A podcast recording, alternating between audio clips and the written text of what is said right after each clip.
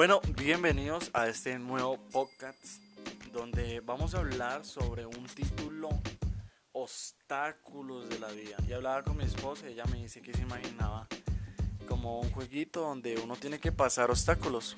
El jueguito donde del leoncito o de la ovejita que salta corrales y realmente es así. Pero no lo vamos a hablar más como de un juego o un videojuego, sino lo vamos a hablar de la vida real. ¿Cuántos obstáculos tenemos en la vida? Un obstáculo puede ser una pérdida familiar, puede ser tal vez eh, me echaron del trabajo que siempre había deseado estar y cuando lo tenía me echaron y fracasé, me echaron de la universidad, del colegio por errores, una enfermedad, mire cuando David, mire Helen, estoy en una camilla, estoy en un hospital y hay obstáculos de nuestras vidas que uno dice, ah, ¿será que las podré pasar? O tal vez, o tal vez ya lo hemos pasado y decimos, uy, me acuerdo de eso y me da tanto miedo, nada más de recordar que algún día estuve enfermo, o un, hermano, un primo, o mi mamá o mi papá ya murieron y murieron de una forma que no me hubiera gustado. Así que hoy hablaremos sobre eso. Y el capítulo que vamos a hablar es Segunda de Corintios 4 del 8 del 7 en adelante. Lo puede leer como hasta el capítulo 20 capítulo 15 y de qué estamos hablando pues mire que aquí la carta de Corintios la escribió el apóstol muy famoso que se llama Pablo Pablo de Tarso. Y este hombre le, le escribe a los corintios en esta carta en esta segunda carta. Le escribe sobre una nueva forma de, ver el propósito de Dios, pero realmente está hablando de que en el propósito, en el transcurrir de nuestras vidas pasamos dificultades.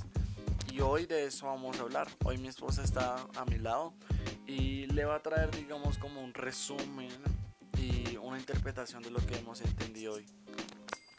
Así es, buenas noches a todas las personas que vayan a escuchar este audio. Lo que decía mi esposa es verdad este momento de pronto estamos pasando alguna dificultad, de pronto eh, se acaban de separar los papás de alguien o está a punto de divorciarse con su pareja. Pero en esta hora le queremos dar como un aliento. Dice la palabra en 2 Corintios 4 del 8 al 18. Nos comienza a dar como aliento esta palabra porque dice, digamos, en un punto dice derribados pero no destruidos Dice que aunque tengamos alguna dificultad no podemos perder la calma. Pero algo que me impacta, que dice que aunque lo que esté pasando en nuestras vidas, Dios está con nosotros. Entonces hoy queremos explicarles o enseñarles algo que eh, de pronto en este momento les esté pasando algo muy, muy feo para sus vidas. Que como decíamos en un capítulo anterior, quieren decir trágame tierra que están dolidos, que están decepcionados, que no saben cuál es la salida o cuál es el paso a seguir. Hoy le damos una, yo creo que la mejor solución de todas y es Jesús. Jesús nos trae la paz, Jesús nos trae calma, Jesús nos trae la solución, porque para nosotros el proceso que estamos viviendo no es fácil y para nosotros nos gustaría que eso nunca tuviera que pasar pero Jesús sabe por qué está pasando. Jesús sabe que es una situación en las vidas que tenemos que pasar para madurar, para crecer, para despertar, poder abrir nuestros ojos. Como primer punto, tenemos de que tendremos preocupaciones, pero no podemos perder la calma. No la podemos perder porque si tenemos la mente solo en la preocupación, solo en el problema, no tendremos mente de mirar cuál es la solución. No tendremos mente ni siquiera de pensar. De pronto te quedaste sin trabajo, pero estás tan preocupado por las deudas, estás tan preocupado por tantas cosas que tienes que pagar. Aún así, no haya llegado el momento de pagar día que necesitas pagar. Pero ya estás pensando en cómo, pero no estás pensando en una solución de cómo conseguir la plata no estás pensando en que Dios puede hacer de que te salga un trabajo. Dios puede hacer milagros financieros. Así es, eh, realmente lo que mi esposa decía es muy verdad. Y nos pasa, eh, les, tal vez las personas que algún día nos escuchen, créame o creemos que Dios nos habla primeramente a nosotros. A veces tenemos deudas y cuando llega el pensamiento como, oh, jue chica, tenemos que pagar eso y ni siquiera la plata ya ha llegado. Y en Santiago, creo que es Santiago 4, dice que, ¿por qué pensamos las cosas que podemos hacer mañana si la vida es como la niebla? En un momento puede estar, pero en cualquier segundo de la vida, pum, se desaparece. Y así pasa con la vida de nosotros, con la existencia del ser humano. Y, y tal vez eh, el versículo 8 dice, porque por eso, aunque pasamos por muchas dificultades, no nos desanimamos. Tenemos preocupaciones, claro, pero no perdemos la calma. La gente nos persigue, pero Dios no nos abandona. Nos, eh, dice, nos hacen caer, pero no nos destruyen. Wow, es como, es como una frase, realmente pareciera como si fuera una frase, pero es un versículo de la Biblia nos intentan destruir, pero no somos destruidos en total. Nos intentan hacer caer, sí, tal vez caemos, pero no nos destruyen, no nos quedamos en el este. Eh, vienen desánimos, pero pues mantendremos la calma. Y es algo que uno dice, no, es muy difícil hacerlo, pero lo que decía mi esposa es verdad.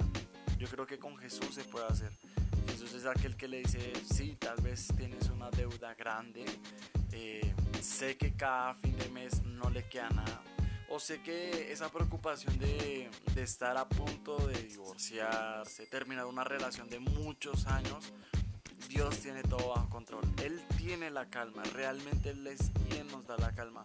Más adelante dice, más adelante como en el versículo 10, 11, hace interpretar que así como Jesús sufrió en la muerte, pues también Jesús resucitó y así somos nosotros muchas veces tal vez sufrimos, pero así como algún día Jesús nos dio la promesa de la resurrección, así nosotros somos. Eh, muchas cosas de nuestras vidas se calman porque hay una promesa que Dios nos, nos ayuda en esas vidas. Jesús lo dijo, en este mundo van a tener muchas dificultades, pero las vencerán y las vencerán en mí. Así que nuestro propósito de este podcast es decirle, tranquilo, la calma está, y la calma se llama Jesús. En medio de este mundo, la Biblia dice que vamos a tener persecuciones, nos van a lastimar, nos van a humillar. Ah, mire este cristiano, no es que usted es cristiano, vea cómo su familia se separa. Ah, pero mire cómo lo echaron. Pues la promesa es que Dios está ahí, no hemos sido destruidos. Dice la Biblia que aunque nos abandonen todos, Él está ahí. Dice, aunque nos pase todos, Dios siempre ha estado ahí.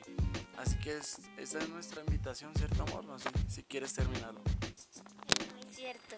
Y para los que aún sí no son cristianos, pero conocen están conociendo ahorita de Dios, los invitamos a que se aferren, a que corran a los brazos de papá. Porque realmente Dios conoce lo que, lo que a ustedes les está doliendo, su dificultad interna. Nos impresiona de que realmente todos los días el enemigo busca cómo aplastar nuestros sueños, cómo aplastarnos a nosotros. Pero está en nosotros y nos dejamos. Porque dice la palabra que si Dios está conmigo, ¿quién contra nosotros? Eso no quiere decir que no nos, no nos vamos a caer en algún momento. Porque si vemos, como decíamos al principio, para mí cuando pusimos el título Pasando Obstáculos, fue como de un videojuego. Y llega un momento que usted puede estar yendo muy, muy, muy bien en el videojuego, pero llega un momento que usted no sabe cómo, o sea, el enemigo se pone tan fuerte que no sabe cómo salir. Y, llega un momento que usted como que intenta saltar el obstáculo, pero no alcanza a pasarlo, como que es más alto que usted. En ese momento, quieto, quédate quieto y busca a Dios. Porque realmente si necesitas pasar al siguiente escalón, Jesús es el único que tiene la solución, nadie más. Por eso hoy te invitamos, corre a los brazos de papá. ¿Quieres salir de esta situación que te está pasando? Corre a los brazos de papá. Él traerá paz a tu corazón, Él traerá medicina a tu alma.